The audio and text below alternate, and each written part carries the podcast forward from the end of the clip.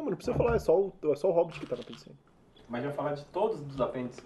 Não, é em relação ao não, Tolkien. Vamos falar É. do Tolkien. Ah, Ah, saquei, do, to, saquei, do, do saquei. Tolkien estar no apêndice. Mas ele só fala do Hobbit, né, na frente. Só o Hobbit. O Gygax não gostava do Tolkien. Eu tenho umas teorias sobre isso.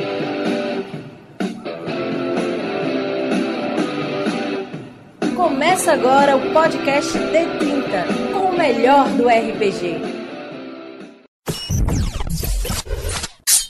Você RPGista que está ouvindo o podcast D30, o melhor podcast sobre RPG. Da Terra-média? Eu ia falar da Erra Mais, mas eu falei no outro. então a gente vai, vai de novo, vai de novo. O melhor podcast dos ananos. Dilandris. De Númenor, de novo. Rivendell.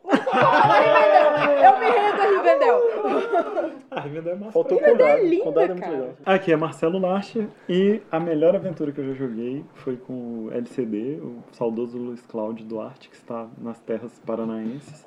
Ele mestrou pra mim The Palantir Quest, que eu acho que é a aventura mais fera de Merp, em que nós fomos achar o paradeiro de outro Palantir. Se você não sabe o que é Palantir, você precisa ouvir outros podcasts, porque eu também não explico, não. Ah, ou ler, né? E depois eu conto mais histórias sobre isso. Howdy Nerds, aqui é a Camila Rainer. É, eu já joguei um anel. Foi muito legal. Eu joguei com o Janari e era uma mesa bem curiosa, assim, porque tinha algumas pessoas que foram apresentadas ao RPG nessa mesa, então foi bem interessante, né? E todo mundo nunca. Tinham algumas pessoas ali que nunca tinham jogado RPG, mas que gostavam muito dos filmes. Então foi muito bacana ver como é, essas pessoas de primeira viagem estavam inseridas ali nesse universo, então foi muito bacana. Bom, aqui é o Janari Damascena e uma aventura que eu gostei muito de jogar, a maior parte eu mestrei, foi com o Luiz Cláudio também. Só que foi uma versão que ele fez da A Guerra do Anel se, se o, a, a parte do bem tivesse perdido. Como é que seria a vida daquelas pessoas com Sauron vencendo a guerra. Nunca terminamos a, a que era uma campanha, não era uma aventura, mas nunca terminamos, mas foi genial, até o ponto que eu joguei. Tem um RPG sobre isso, né? Tem, chama Midnight. Que é Que é foda! muito a gente jogou uma campanha já disso, foi Muito incrível. massa. Foi muito legal. E aí, galera, aqui é o Thiago. Fala, jovens, tudo bom? E eu também, cara. Eu, eu tive essa experiência de jogar Holy Master, né? Que era o MERP versão hard, né? E a gente jogava ambientado o Senhor dos Anéis. Talvez uma das aventuras mais interessantes que nós fizemos, né? Que depois vai, a gente pode, não vou adiantar muito, mas vira uma dica. É que nós fizemos ali entre antes, após o Hobbit, o início, né, o final do Hobbit e o início do, do Senhor dos Anéis. Ali a gente passou ali por várias regiões ali que seriam emocionantes. Fugimos de seres tenebrosos, sombrios, que a gente não sabia ainda o que era aquilo, a cavalo e tal. E eu acho que é uma, ele vai virar daqui a pouco uma dica sobre tudo isso que a gente vai falar. Meu nome é Lucas. Eu comecei, como eu falei no outro é, episódio, jogando Holy Master ambientado em Senhor dos Anéis. E joguei um pouco de MERP também. Eu acho que é uma coisa meio sagrada, assim. Eu vou jogar. Tô com a mesa marcada com Janaria há um tempão de One Ring. Eu quero jogar, mas Vai rolar. é algo que é, eu não mestraria, assim, porque eu tenho um pouco de, de bloqueio mesmo. Em mexer em algo que é isso- muito. Isso já é talvez a, a primeira coisa pra gente falar, né? É difícil cânone. você me- mexer com Bom. o cânone. Uma palavra que eu nem tava lembrando, mas você mexer com o cânone. Como mestrar aventuras num lance que você respeita e gosta tanto, né? É, na verdade, a gente estava até discutindo isso aqui antes da gravação, que eu e o Lucas estávamos discutindo sobre a dificuldade que nós dois temos em mestrar usando o cânone né, do, do Senhor dos Anéis, do, do- das histórias do Tolkien, porque a gente tem essa, essa bobeira, que é bobeira mesmo, mas uma, uma chateação nossa de não mexer com o que já está consagrado, com as histórias, não alterar os eventos, Sim. mexer com personagens. Apesar de que eu, eu mestro muito mais do que jogo, a, a saída que eu sempre usei para isso foi mestrar os- utilizando os subterfúgios, aquelas pontas soltas, histórias que não foram bem contadas. Muitos anos, quando logo depois que eu li O Senhor dos Anéis, o livro mesmo, eu estava jogando MERP. Eu comecei a jogar MERP, Middle-earth. Middle-earth Roleplay. Roleplay. E a gente- eu, eu comecei uma aventura, uma campanha que ela se passava ao mesmo tempo em que a Guerra do Anel, só que os personagens eles iam é, numa missão paralela.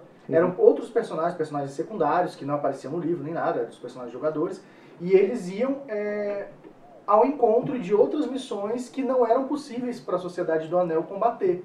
Então, em lugares que não foram explorados e tal. Curiosamente, muitos anos depois, eu joguei um jogo de, de PS3 que era basicamente essa ideia, que é o Guerra no Norte. Então. Que tem personagens que não estão na história, e uma história paralela que a- os acontecimentos são ao mesmo tempo em que a sociedade paralela está rolando. Isso é uma ideia legal. O próprio Merp usou muito isso em várias aventuras que eles fizeram, até oficiais, que era você caminhar paralelo ao que estava rolando, ou na, na era ali, na Guerra do Anel, ou durante ali o que o o que estava acontecendo ali durante o Hobbit, e você fazer coisas é, paralelas que vão contribuir para o enredo futuramente, ninguém sabe disso, né? Então isso é uma, talvez uma das dicas, né? Que você pode fazer é isso. Você não precisa mexer no cânone, mas, por exemplo, os Nazgûl lá, eles correram por Bri ali, correram pelas regiões ali, né? E se alguém encontrou eles antes ali no meio? O que, que aconteceu quando eles Ah, encontraram eles? A né? história do Necromancer, né? É, Sim. que é a história que, que até foi contada no filme do Hobbit, mas é, essa história, quem foi Sim. investigar o Necromancer? Pode ter ido alguém Sim. investigar o E Necromancer. quando houve a emergência, né, o Rise of the dos Nazgûl, né? Como que surgiu o rei bruxo de Angmar? É. Isso poderia ser algo É, tem todas essas quem partes. fez essa ressurreição e É. tudo mais. O Palantir Quest, a aventura que a gente jogou, é isso. Se fala dos Palantirs, se fala que eles são perigosos, e aí a gente foi, depois de todo aquele problema, a gente foi atrás de outro Palantir, que estava em outro lugar, que não está em nenhum cano, não está citado em lugar nenhum. Sim. É toda uma aventura criada em cima daquilo. E tem outro charme que você pode colocar, você não precisa mexer no cânone, mas de repente se os caras estavam ali, por exemplo, num caso, após um, você quer jogar numa era que foi logo após o Hobbit, ou vamos colocar um tempo depois do Hobbit, mas ainda não começou a Guerra do Anel, ainda não iniciou, e você está fazendo sua aventura ali, né, no buraco entre essas duas eras, eh, esses dois acontecimentos, desculpa. Você pode colocar um charme. De repente os personagens estão andando ali perto ali de uma região ali da floresta de Mirko, de, de outras regiões ali perto, chegando perto de Moria, e de repente eles encontram um cara meio estranho, que era um hobbit, mas ele é meio distorcido, no meio das pedras ali, no meio do buraco ali, quem é esse cara? Talvez esse personagem não precisa nem lutar com o Gollum, por exemplo, mas só de você colocar ali um É, é o temperinho. encontro com Passou. personagens, com Isso personagens é- principais da história. Você pode passar pelos mesmos lugares, você pode encontrar aqueles mesmos guerreiros, você Dançar pode com Tom Bombadil. dançar pelado com Tom Tom Bombadil. A gente também falou um pouco sobre o que aconteceu com Faramir, né? Que foi toda uma história por trás do, do que É. teve na Guerra do Anel. O Falamir Não, tipo, vai dar um rolê, né? É. Eu vou ali. E, e- e não conta. Sim. É uma, E ou uma conta ótima muito aventura. pouco. É uma Né? ótima aventura. É, são, é, tem mil coisas que você pode fazer pra burlar isso. De, porque realmente, se você pensar assim, não, o que eu quero é jogar a Guerra do Anel, não tem muito o que fazer, né? É. Eu não posso resolver um problema que eu sei que vai ser o Sam que vai resolver. Eu não posso jogar o anel no buraco, porque já sabem quem vai jogar. Então não pode ser essa a história do RPG. E você não pode recontar a mesma história sendo os mesmos personagens. Mas sabe que isso foi uma das coisas que mais me atrapalhou quando eu joguei? Eu sou muito, muito, muito fã dos filmes. Então, quando, enquanto o Janari narrava e a gente encontrava um elfo, um anão, um hobbit, enfim, pelo meio do caminho, eu falava, cara, quem que é esse cara? E eu tentava buscar a imagem dele na minha cabeça, sabe? Qual deles é esse? Não, beleza, tal, não, não é o outro, não é o outro, não é esse, não, beleza e tal. Então isso me atrapalhou um pouco até como jogador, assim, tipo, eu tá tão imersa naquele universo que já existe e nessas histórias que já existem, que quando eu- eu precisava ficar livre no universo, eu tive um pouco de bloqueio, sabe? Eu percebi isso. É, é um pouco parecido com Star Wars. né? A gente já fez um podcast uma vez sobre, sobre Star Wars, a gente bota um link aí pra vocês, mas é isso. Você não precisa jogar a história dos Skywalker, você não precisa ir atrás daqueles droids e tal. Uhum. Tem mil outras histórias que podem ser contadas ali. Agora a gente tá vendo desenhos e, e séries, Séries. é, sobre essas outras É, coisas. essas outras A- coisas. E você pode é simplesmente né? se inspirar também, né? Por exemplo, a Batalha de Pelennor eu já coloquei em mesa que o Thiago jogou, acho que umas três vezes, assim. É. Que é uma batalha super emocionante, né? E é um caminho para a morte, né? Que os Cavaleiros de Rohan fazem. E eu já coloquei uma batalha trágica desse tipo várias vezes. assim. Eu joguei durante muito tempo com a galera em, em Rohan, né? E aí nós éramos todos guerreiros, cavaleiros de Rohan, mas assim, previamente a tudo que estava acontecendo. Então o que a gente estava ali era como guerreiros, como cavaleiros de Rohan, é, fazendo missões secundárias ali e tal, antes de, de ser Antes convocado, da, da, da guerra mesmo. da- de tudo aquilo. Mas ó, eu joguei MERP, mas eu joguei muito pouco o, o Anel. E nem joguei os outros. Mas MERP, por exemplo, é, que eu me lembre, dava um desequilíbrio muito grande Entre personagens. entre personagens. Sim. Na nossa mesa tinha um elfo e, Uhum. e, cara, tipo, resolvia.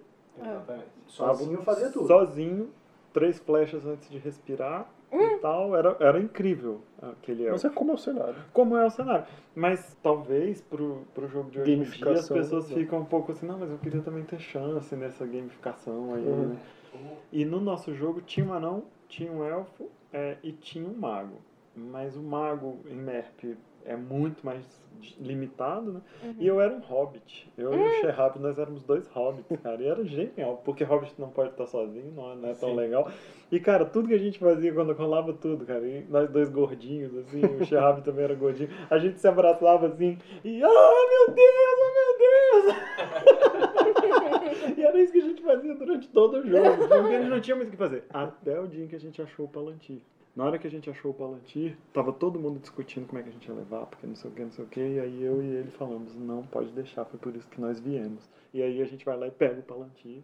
Primeiro ele pegou, pegou lá o negócio, e, uau! e se não fôssemos hobbits, a gente teria Ah, sucumbido. Uhum. É. Porque nós éramos hobbits, a gente conseguiu levar o Palantir, Aham. trocando um, um com o outro, ensacando aquilo e carregando é Não, fogo puro. né? porque era no livro, no filme também tem isso, né? A tentação que é o Palantir. É uma conexão direta, né? É, E aí- Inclusive, é uma das coisas fortes em todos os, os jogos, todos os RPGs que eu joguei, foram vários, que é a, o lance da corrupção. O mal tá sempre presente, sempre te tentando. Em alguns jogos isso é mais forte, menos forte. É, e o, o lance de ser hobbit num jogo que era totalmente desequilibrado, porque realmente, assim, se eu precisasse roubar alguma coisa, era muito ladrão, assim, era muito ladrão. Eu, eu realmente conseguiria roubar coisas. Mas servia pra nós, que éramos jogadores já há muito tempo e tal, servia pra gente roubar bolinhos e não pra roubar os outros, né? A gente roubava Uhum. bolinho, a comida desaparecia de todos os lugares e tal.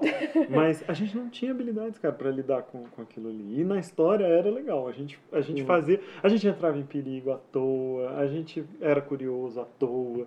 Mas na hora séria, na hora dramática e tal, nós estávamos lá pra, pra levar isso, porque a gente sabia que era o nosso burden tal. Uhum. Era, Sim. foi muito legal o jeito também que o Luiz con- construiu Que a legal. história. E era isso, um personagem totalmente zero nível que, que conseguia ter um papel na história. Eu acho que isso é legal também, que o Marcelo tá falando, é, talvez o Senhor dos Anéis não, ajude não só em jogos que são inspirados no Senhor dos Anéis, mas seja legal você ler o Senhor dos Anéis para saber um pouco mais de como se comportar como certas raças que influenciaram o Senhor dos Anéis, né? Porque tem gente que faz anão e é humano, O humano, baixinho, o humano de barba, É, de barba. o humano Tem de orelha um pontuda. E faz um, é só uma pessoa alta com orelhas pontudas. Tem gente que faz um hobbit e é somente a pessoa baixinha que anda descalço. Barrigudinho. Isso. E no, no É. próprio Senhor dos Anéis, no próprio Hobbit, por exemplo, você tem muitas dicas de como se comportar como um anão, como um hobbit. Eu tenho um personagem no DCC que eu jogo com o Lucas, que é o Nikolai. O, O imortal. O, o hobbit imortal e gentil. Mas por que, que o nome dele é esse? Porque o Nikolai, cara, ele é um hobbit. É um hobbit mesmo, tradicional ali, influenciado pelo Tolkien. Ele é gentil com todo mundo, porque é da natureza dele ser gentil, entendeu? Ele é, ele é- então, assim, ele até com os próprios aventureiros, ele nunca chega e faz alguma coisa. Ele chega pros aventureiros e fala assim, olha, será que não seria bom a gente pegar e entrar e ver aquele lugar ali? Você concorda? Eu acho que nós deveríamos ir ali. Aí ele conhece uma pessoa que ele nunca viu na vida e fala, oi, boa tarde, eu sou Nicolai, não sei o quê. E ele acabou ganhando esse, né? Porque no DCC você tem que ter os seus sobrenomes, o imortal, porque todo mundo já morreu, o Nicolai nunca morreu. E como o Hobbit, quando o bicho pega, ele sai correndo e se esconde. E DCC é extremamente mortal, né? É, Abraço pro Bruno aí, que já perdeu, acho que um ou dois personagens. é, exatamente. Ele é o Hobbit imortal e gentil, porque, pô, né? E, e talvez o Tolkien seja uma boa dica, né? Até mesmo pra você que tá jogando Forgotten, outra coisa que é, pô, dá uma lida no Tolkien pra você saber como fazer um elfo, como fazer um anão, como fazer um hobbit no- na questão mesmo do roleplay, né? Que isso é tão legal. Falando uma coisa interessante, partindo nos jogos, é que a maioria dos RPGs baseados em Senhor dos Anéis, Hobbit e tal, tem a classe mago.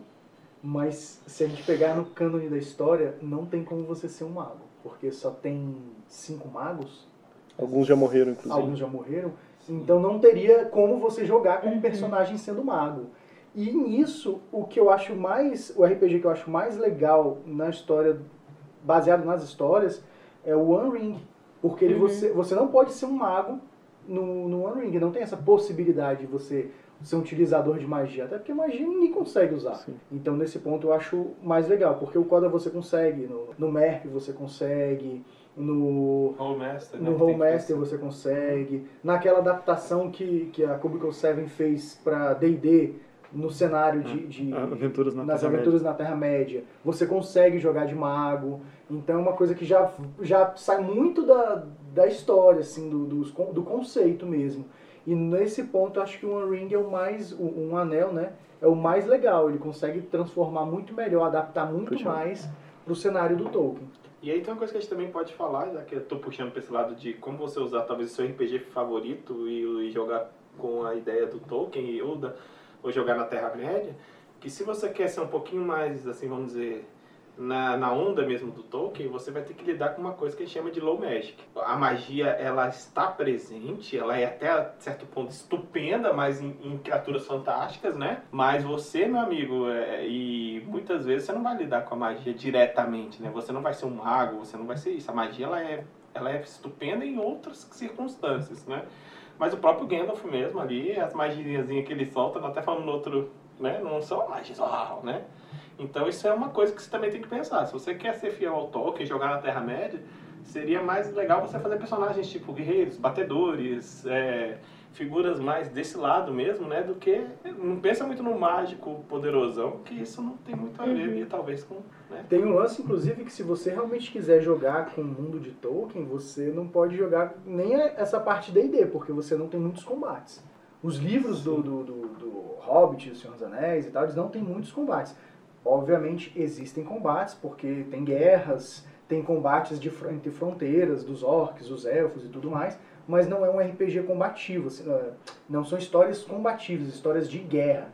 Apesar de você ter uma grande história de guerra e tudo mais, então, o próprio One Ring, de novo, ele não é um, um RPG voltado para o combate, como é, por exemplo, o D&D, o DCC, o Rollmaster, enfim, esses outros jogos. Então, a, a ideia seria mais você evitar combates e descrever mais a ambientação.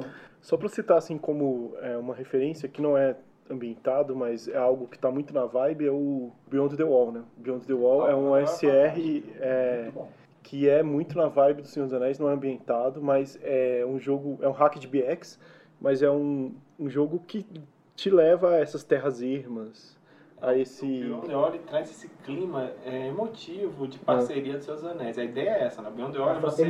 Isso, você nasceu numa pequena comunidade, uma pequena vila onde todo mundo se conhece e quem vai sair para alguma coisa é tipo o filho do ferreiro, o aprendiz de cavaleiro e o aprendiz do, do governador. Por quê? Porque aconteceu alguma merda e a vila tá em perigo.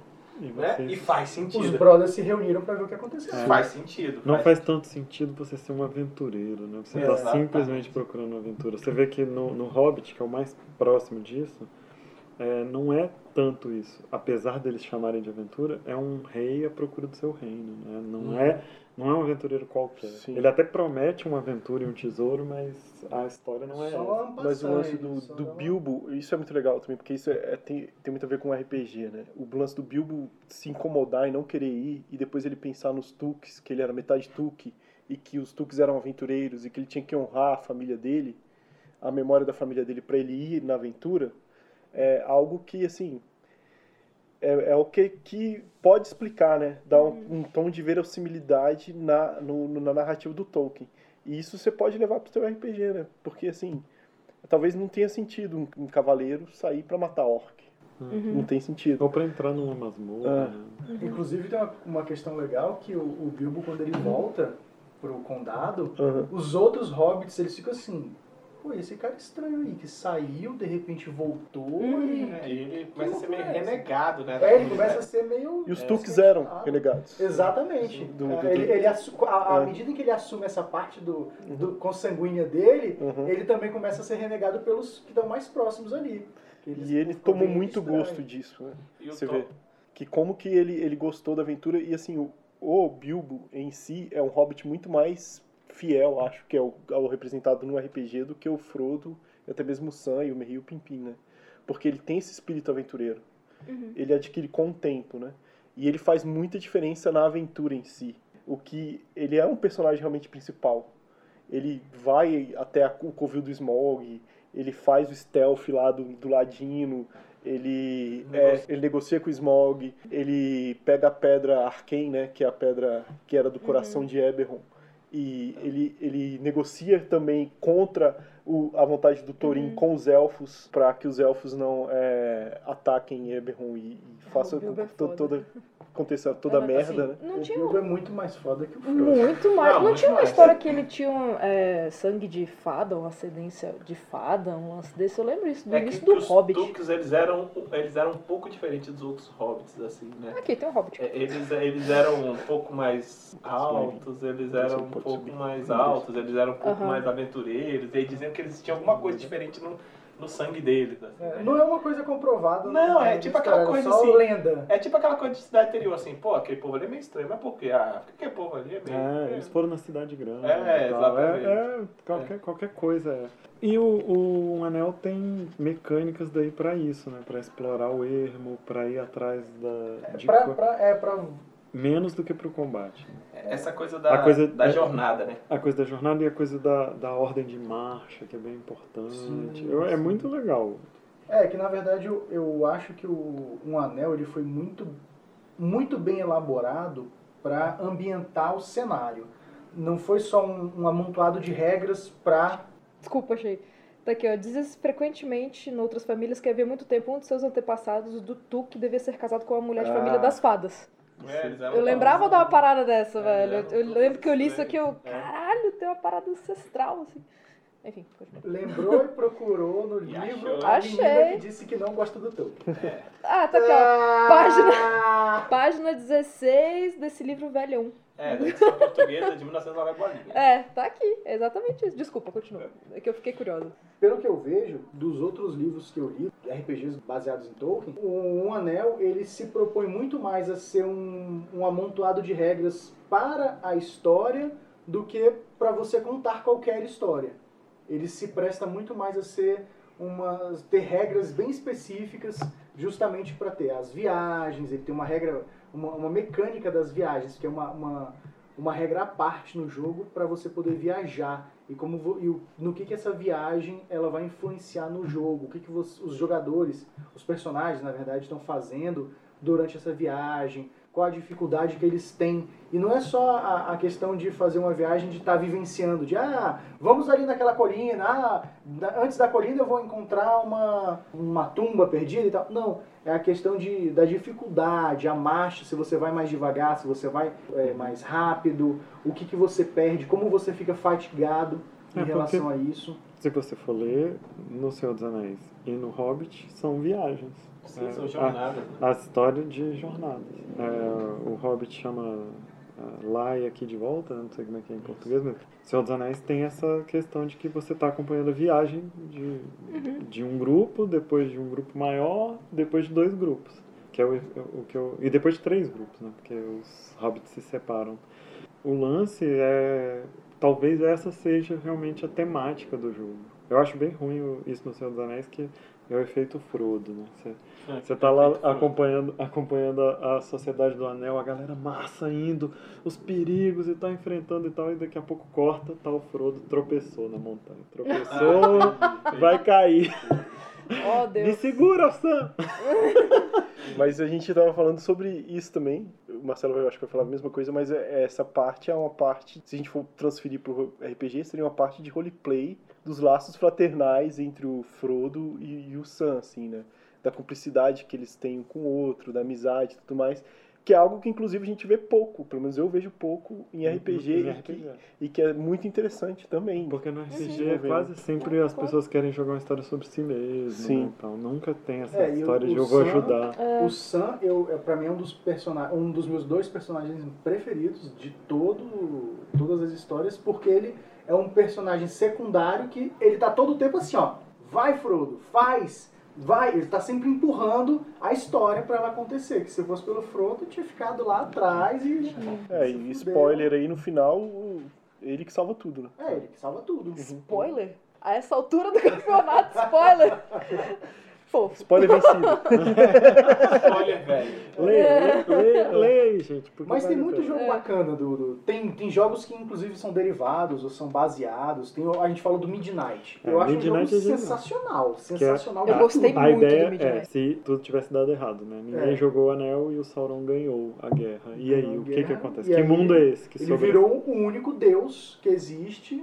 E assim, é um, é um- o Midnight é um jogo para D&D, terceira edição, é, uma- é um cenário. para aquela época de milhões de cenários no D&D.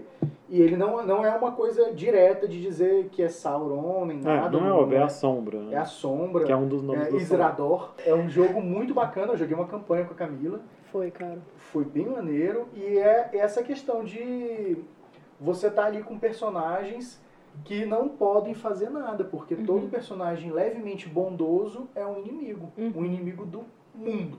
Porque o mundo é dominado pelo Deus Negro. Então é um, é um jogo muito mais difícil do que a gente está acostumado. Porque é uma fantasia sombria e você é um herói sem poder ser um herói. Por exemplo, o mago não pode aprender magia, não Uhum, pode soltar magia, porque uhum. tem, tem magos que caçam aquelas criaturas que tão, têm a possibilidade de lançar Uhum, magias. Então, uhum. ou você chega, você é, entra pro nosso grupo maligno, ou você vai morrer aqui agora. Você não É. pode escrever, os orcs são, são a polícia do mundo que deixam você passar por uma cidade ou não utilizando estradas. É Uhum. muito doido isso. É, e assim, fica, eu deixo registrado que é uma frustração, porque a gente jogou essa campanha e ela acabou desandando porque alguns dos jogadores não entenderam a complexidade do cenário. Tipo, cara, não tem espaço pra piada aqui, não tem espaço pro alívio cômico.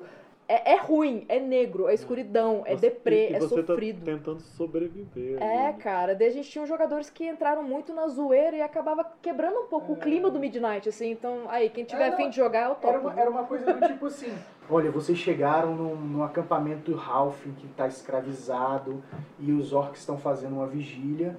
Como é que vocês vão agir? Aí um dos jogadores, ó, eu vou pegar uma flecha e pá, já no primeiro orc. Eu, Oi? Mano, É assim não, que não você é vai agir num assim, mundo cara. como esse? Aí é isso aí.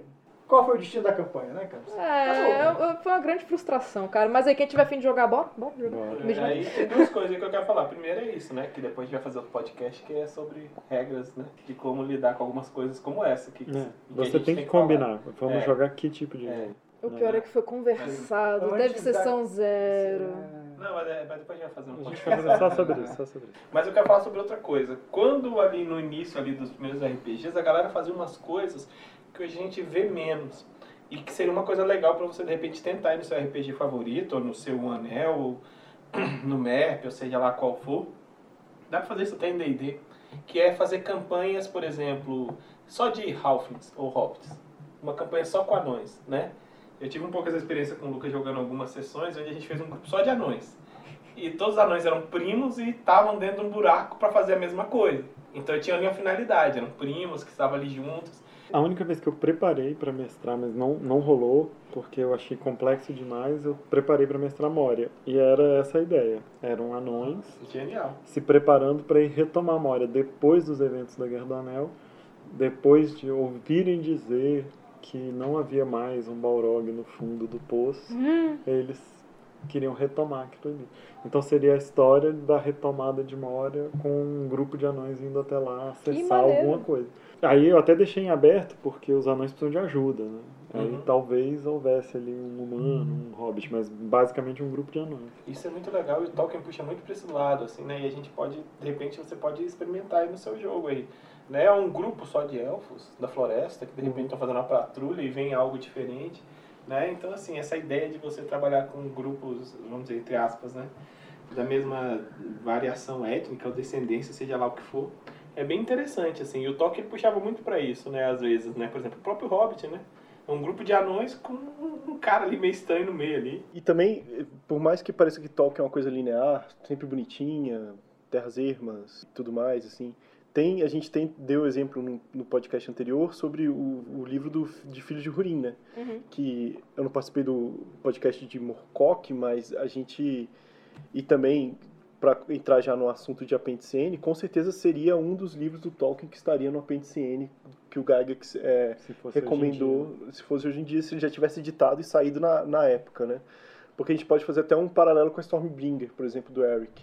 A Anglakel, que é a espada que o Turin Turambar usa, ela tem a mesma sede de sangue, apesar dela não ter talvez uma conexão psíquica com o seu portador, que a Stormbringer tem, né? E ao longo do, do livro também ele, ele faz várias escolhas erradas e, e perde a noção, assim como o Eric tem esse ímpeto também nos livros. Eu acho que só faz escolha errada. É. e, e ela cobra sempre um preço dele, Uhum. cada vez que ele faz um feito. Então é um lado, teoricamente, dark fantasy do, do, do Tolkien. E, a, e o único, assim, entrando agora no assunto da Penticene, o único livro que o Gygax recomendou do Tolkien é o Hobbit, né? Ele não chegou a recomendar o, o, a- o volume Trilogia. inteiro, na verdade não é uma trilogia, era um volume que tinha saído na época do Senhor dos Anéis. né? Esse é um lance muito fera, né? Porque a gente tá falando aqui de elfos, anões e hobbits e tal. E, to- e é óbvio, isso é D&D. D&D é, é, é feito disso, de É. gue- guerreiros, magos, a gente tá falando aqui o tempo todo de coisa de D&D. Sim. Mas Tolkien é D&D, D&D é Tolkien. E aí as pessoas vão brigar um monte pra falar que sim, que não, que não, que sim e tal. Eu acho muito fera. Mas tem uma história de que o Gigax não gostava do Tolkien, né? E Tem esse boato. tem esse boato. Eu acho que ele, que ele tem razão numa certa medida, mas lendo um, um- um livro sobre a PNCN, ele cita uma entrevista, uma carta, uma entrevista, um artigo que ele escreveu em 72 ainda. E, na verdade, ele já implicava com um bicho que até hoje é, é- é sinistro, que é o purista de Tolkien. É verdade. Porque antes de ter medo do processo, porque em 72 ele não tinha feito nada ainda, antes de ter um medo de levar um processo, porque todo mundo fala isso, ah não, o Gigax falava mal do Tolkien, ou falava que Tolkien não era a inspiração principal do D&D, porque ele tinha medo de levar um, um, Ele um- levou- um ele processo. Ele levou o processo. Ele levou do Hobbit, né? É, ele teve que mudar. Halfling vem disso. Vem né? disso. Ele teve a primeira edição lá tinha Hobbit. Hobbit e ele teve que mudar pra Halfling pra não falir. E essa, essa é a ideia, e, e, inclusive o state do, do Tolkien é um pouco filho da mãe mesmo, eles protegeram durante É, muito são os tempo caras dinheiro. mais vigia, dinheiro e tal. que vigiam, né? Tudo É. assim. São os caras do Tolkien. E ele, mas o, o lance primeiro dele era com os puristas. Se eu falar que isso daqui é Senhor dos Anéis, os puristas vão falar que não é. E aí, Vão e agora? encher meu saco. Vão encher meu saco. E aí, e, e se você for ver, né, na tradição literária, se você pensar tra- no D&D como uma tradição literária, não tem nada a ver com, com, com, com o Tolkien daí. É, é fazer um labirinto com sete níveis e botar um... Em cada sala você bota um monstro. Então isso não, não tem a ver. Não É, te remete ao todo. não te remete ao Uhum. Tolkien. Agora, venhamos e convenhamos, né? Anão, elfo é, e, e Halfling, que é um dos xingamentos para Hobbit no, no, no Senhor dos É. Anéis. Então, e aí? É, é, é óbvio que tem muito a ver. Só que o, o lance, talvez, é que o próprio Gigax, ele citava muito mais o Paul Anderson, o Moorcock E o e, Vence. e o, o Vence até nem, nem como, como inspiração literária, porque os livros do Vence são doidos, né? Mas do, do sistema de magia. é, o sistema de magia é, é baseado, mas os livros são muito doidos. Uhum. Mas é o outro cara que agora eu esqueci o nome Howard. completamente. Não, o Terry, não sei o quê. Mas ele citava muito mais essa galera como, como inspiração do que, do que o Tolkien. E os monstros são diferentes mesmo. Deixa eu ver aqui só quem é, rapidamente. Aqui. Na verdade, eu teoria, que eu acho que na hora que o, que o Gygax pensou nos monstros, ele pensou parte Lovecraft, muito, né? Se você for é pensar muito baseado muito nisso, né? E outras na cascata. Fletcher Pratt. É o- Ah, é o- mas é, o Ah. inglês, esse é Fletcher genial, é. genial, genial. O, o Gigax, o Gigax citava muito mais essa galera, o Paul Anderson e o, e o, o Pratt, Pratchett. do que o, o, o Tolkien. Ele falava, é por ali que eu vou. Sim. É claro que é, o Tolkien dominava aquela, aquele, aquele imaginário de fantasia Sim, daquela época. Uhum. E é por isso que quando saem os suplementos de fantasia, quando começaram a jogar suplementos de fantasia, que é anterior ao D&D, suplementos de guerra de fantasia, exércitos de fantasia. É óbvio que eram, a gente vai re- refazer a Guerra do Anel, a gente vai refazer a Guerra de Rohan, a Não, conquista de inclusive Gondolin. tem um anúncio da- das primeiras edições das caixas de D&D quando começaram a ser vendidas, correspondência e tal, que dizia assim, você quer eh, fantasiar o seu, a sua Guerra do Anel, jogue D&D. É. É, é óbvio que, que tem a ver, mas se você for ver como que, como que essas, essas coisas são representadas dentro do D&D, aí você vai achar muito mais essas outras coisas. Por exemplo, a gente até já falou isso, o mago não vem de Tolkien. O- O Não. personagem Tem mago como. não tem como. Agora, o Ranger é do Tolkien. Tolkien, né? O Ranger é do Tolkien. É, mas assim, tem outra coisa in- interessante sobre isso, é porque o, o Gygax, Gygax, de fato, ele era muito mais pro Pulp, né? Ele curtia muito mais o Sword and Sorcery e o Pulp, que é algo que a gente estava tendo vendo retomada aí com SR e tudo mais. E eu vou fazer o paralelo com os Hickmans. Os Hickmans eram muito mais Tolkianos, eu acho. A- não pelo lance da magia, mas eles eram mais A história do daí si. é, a história muito épica, Muito o- o- as coisas acontecendo que iriam acabar com o mundo, etc e tudo mais. É. Então o D&D ele sofreu essa transmutação ao longo do tempo também, que saiu um pouco do controle do, do Gigax. Ele- Totalmente, é. né? É, É, literalmente. Literalmente. mas Porque ele, ele, saiu da parada. mas assim, o lance é também que ele, ele gostava do material dos Hickmans, né? Eles Hum. falam assim, que, que não é um, um contraponto tanto, porque ele, Hum. ele, ele influenciou, influenciou não, ele, ele deu o aval para que se fosse Sim, e é publicado. um desenvolvimento. Se você for ver o, o que o Gigax fez depois, né, o mundo do Gigax lá, o, o RPG dele, de- Castles and Crusades. Ele, ele, ele é muito mais épico, é muito mais Até a aí. aventura de, de 3.0 que ele fez, 3.5, é, é muito épica também. Então não é, não é tanto um- uma busca só pelas origens e tal, mas é porque o D&D se baseia em muitas coisas do Tolkien, mas, por exemplo, tem fadas. E o, o Tolkien era o, o maior defensor de que fada é um erro histórico. Não existe isso de fadinha com asinha. Essa, essa fadinha é um erro, é um erro de tradução, é um erro na, na nossa tradição inglesa e saxônica e tal. Então isso não existe. E, outro e por isso o nome elfo, é, ele dá para uma, uma raça de, de homens, de, de pessoas, não de Isso. homens, mas de pessoas e tal, inteligentes, uma civilização. E elfo que a gente conhece hoje em dia, o elfo do Papai Noel é um bichinho, né? Nanico, né? Mas eu acho que tem muitas criaturas, somente as criaturas, vamos dizer, que o cara do D&D ama bater da porrada, que foi o Tolkien que inspirou. O Orc, o Goblin e toda essa galera aí. Todos os Que sempre é né? vilão, que é sempre o vilão característico lá do seu personagem Uruk nível Hais, 1. né? Seu personagem nível 1 ali, tá ali no Tolkien Apesar também. de ser muito diferente, né? Se você pensar. Até se você pensar mais a fundo, o orc e o elfo do Tolkien são muito diferentes do orc e do elfo do D&D. Se você for mais a fundo, porque Ah, o- sim, é Que a gente só pode chegar num, num ponto aí, porque, assim, só, só fazendo um parênteses, o filme, ele chegou a ponto de ser influenciado pela cultura do D&D também. Sim, sim. Porque o, o elfo, como, não, o orc, principalmente, como ele é descrito nos livros, ele não se parece com o orc que tá ali. Uhum. E o orc que tá ali se parece com o orc de De D&D. É, exatamente. Porque as pessoas já jogaram videogame, né? O- O D&D criou uma cultura de RPG de videogames e esse, essa cultura de- é predominante. Se você fizesse um orc diferente, as pessoas não reconheceriam mais. Pensa só que loucura. É isso mesmo. Você, eu não É. posso mais ir à fonte, eu tenho que fazer o pastiche, porque o pastiche é mais importante hoje do que a fonte. É. É porque o que eu quero falar do, do orc é que os orcs eles eram produzidos por magia, eles eram feitos industrialmente, eles eram Eram produto de uma distorcidos. né? eles eram uma distorção. Não é como no no D&D, que é uma raça que vive nas Não. montanhas Não, e de não é. pessoas caóticas. Eles eram a canção distorcida de Melkor, né? Não. E Na o, verdade, o... o- orc nada mais é do que o homem que foi contaminado pela Revolução Industrial. É, Aquele trabalhador não, sim, aí, fornalha. é, aí é, Né? na, Exatamente na, na metáfora do Tolkien é isso. É E aí no D&D não, é uma raça de, de pessoas inerentemente más ou inerentemente caóticas, porque no D&D caos e ordem são muito mais importantes que bem e mal. Uhum.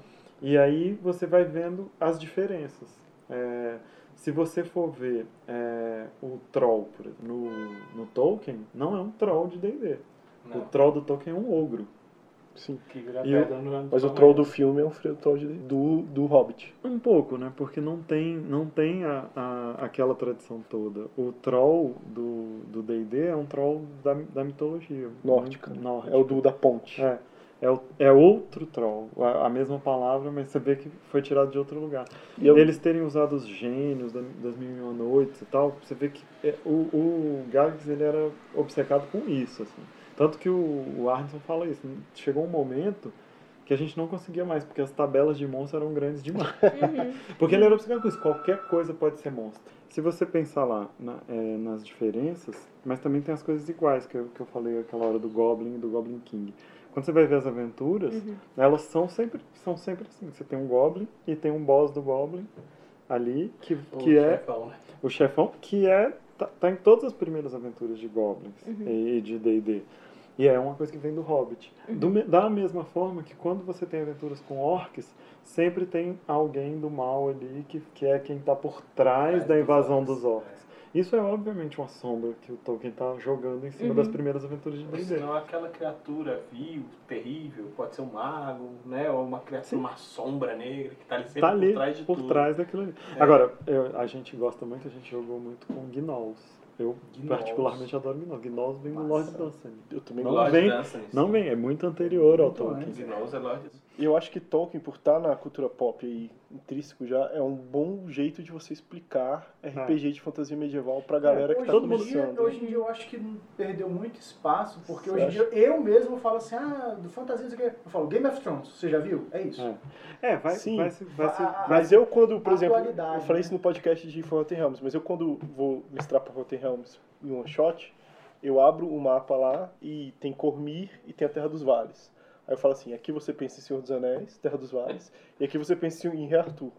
É isso. Uhum, uhum, Então maneiro. você tem é, essas duas coisas, aí eu começo, eu começo a conversa É, assim. pra você ter. Mas antes do- dos filmes do Senhor dos Anéis, você não tinha tanto. Não era tão fácil fazer essa conversa. Não, É, é, é. verdade. Não era tão fácil. Você podia falar assim, não, aí tem o Conan. Você já viu aquele desenho da Caverna do Dragão? Ah, Mas você não tinha muito. Hoje você tem um, um, Uhum. um lance, assim, uma, Uhum. um imaginário coletivo do que é a fantasia, que é fácil. Inclusive para as Uhum. pessoas falarem, ah, não curto tanto esse tipo de história. É, e outra coisa, uma coisa que eu acho importante colocar é que quando os filmes do Senhor dos Anéis surgiram, né, passaram nos cinemas e tal, uma galera que até então nunca tinha dado chance pra fantasia assistiu e achou muito e bom. achou muito bom. Vide, tipo, meus pais. Eu jogo sim. RPG desde os 9 anos de idade, meus pais conhecem RPG desde que eu tinha 9 anos de idade, mas eles nunca se interessaram em ler, em ver o que que era. Quando eu cheguei e falei, cara, assiste Senhor dos Anéis, eles foram e eles gostaram. E minha mãe depois alugou o DVD e depois me deu o DVD de presente. Então, assim, é uma galera que não dava espaço, mas que provou que esse tipo de história de cinema pode ser muito bom. Só pra você agora se sentir mal, tá- vai fazer 20 anos, tá, gente? O primeiro filme do seu Deus. Pois é, Você cara. acabou de ficar velho aí, não. Mas pode dar um novo exemplo agora, que é o seguinte, 2020. Você gosta de jogar RPG? Como é que é? Já jogou, já viu The Witcher? The Witcher? Um bruxeiro? É. É o bruxeiro Geraldão É, lá, que fala, É, acabou. É, não, vai tendo novas coisas, mas acho que o Senhor dos Anéis abriu essa porteira Ah, aí de uma forma certeza, que agora nossa. você tem um imaginário ao qual se referir. Quando você É. fala, vamos jogar D&D? O que que é D&D? Histórias como aquela. E não só isso, eu acho que O Senhor dos Anéis é também parâmetro de crítica. A gente consegue virar para um Twilight em que vampiro brilha no sol e falar, pô, isso talvez não seja tão legal, sabe? Mas a gente É. também consegue ver um filme de vampiros do, do Jarmusch e falar, pô, não, isso aí já é mais maneiro, saca? Por exemplo, dragões e gigantes, apesar de ter dragões no Tolkien, dragões e gigantes, que são uma coisa muito importante no D&D, não vem do Tolkien. Vem de outras histórias, né? É, é- é, você tem é, coisas tão, tão boas e tão ruins. Agora, Wraith, que é o, o, o monstro que está desde o começo do D&D, é, obviamente, são os Nazgûl, é obviamente aquilo ali.